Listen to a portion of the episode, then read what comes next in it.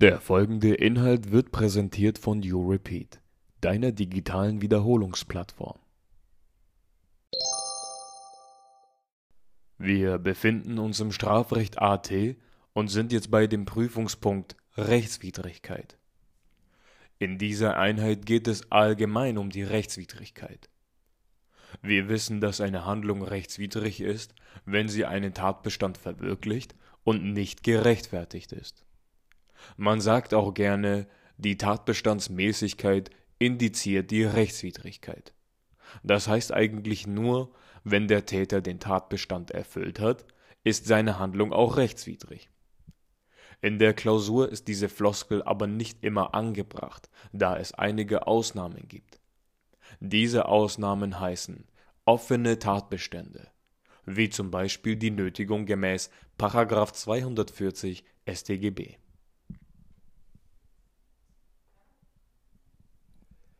Weil der Tatbestand sehr weit gefasst ist, muss die Rechtswidrigkeit hierbei positiv festgestellt werden. Diese Tatbestände haben aber eine eigene Definition der Rechtswidrigkeit. Wir lesen die Norm kurz durch. Absatz 1 Wer einen Menschen rechtswidrig mit Gewalt oder durch Drohung mit einem empfindlichen Übel zu einer Handlung, Duldung oder Unterlassung nötigt, wird mit Freiheitsstrafe bis zu drei Jahren oder mit Geldstrafe bestraft.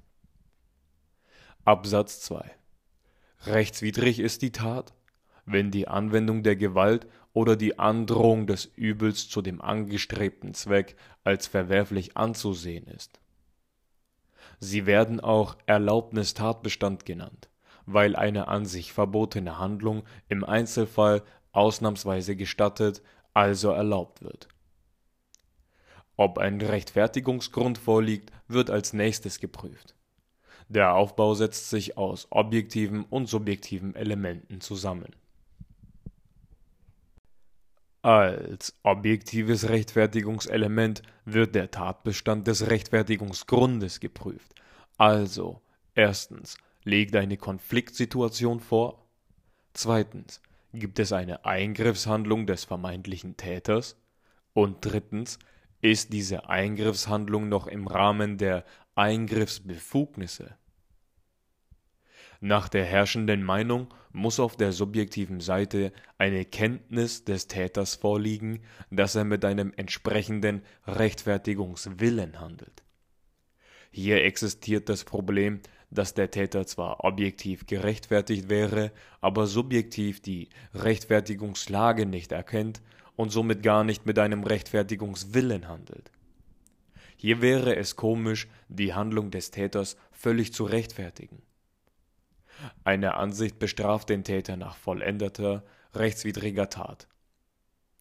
Eine andere Ansicht will das Strafmaß analog Paragraphen 23 Absatz 2 49 StGB, weil es liegt ja letztendlich kein Erfolgsunwert vor.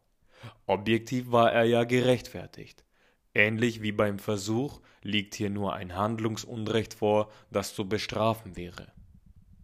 Bei Fahrlässigkeitsdelikten muss kein subjektives Rechtfertigungselement vorliegen, da diese Delikte auch keinen Vorsatz erfordern. Aber immer eins nach dem anderen. Wir kümmern uns um Versuchs- und Fahrlässigkeitsdelikte in einer anderen Einheit. Das war ein kleiner Einstieg in die Rechtswidrigkeit. Lasst euch bitte nicht von den ganzen neuen Inhalten abschrecken. Das kommt meistens nur so kompliziert rüber und wenn man es dann kapiert hat, macht man das schon fast automatisch. Meistens wird die Rechtswidrigkeitsprüfung mit ein, zwei Sätzen abgehakt, wenn keine Probleme existieren. Um die wichtigsten Rechtfertigungsgründe kümmern wir uns in den nächsten Einheiten. Danke fürs Zuhören und weiterhin viel Erfolg beim Wiederholen. Herzlichst, You Repeat.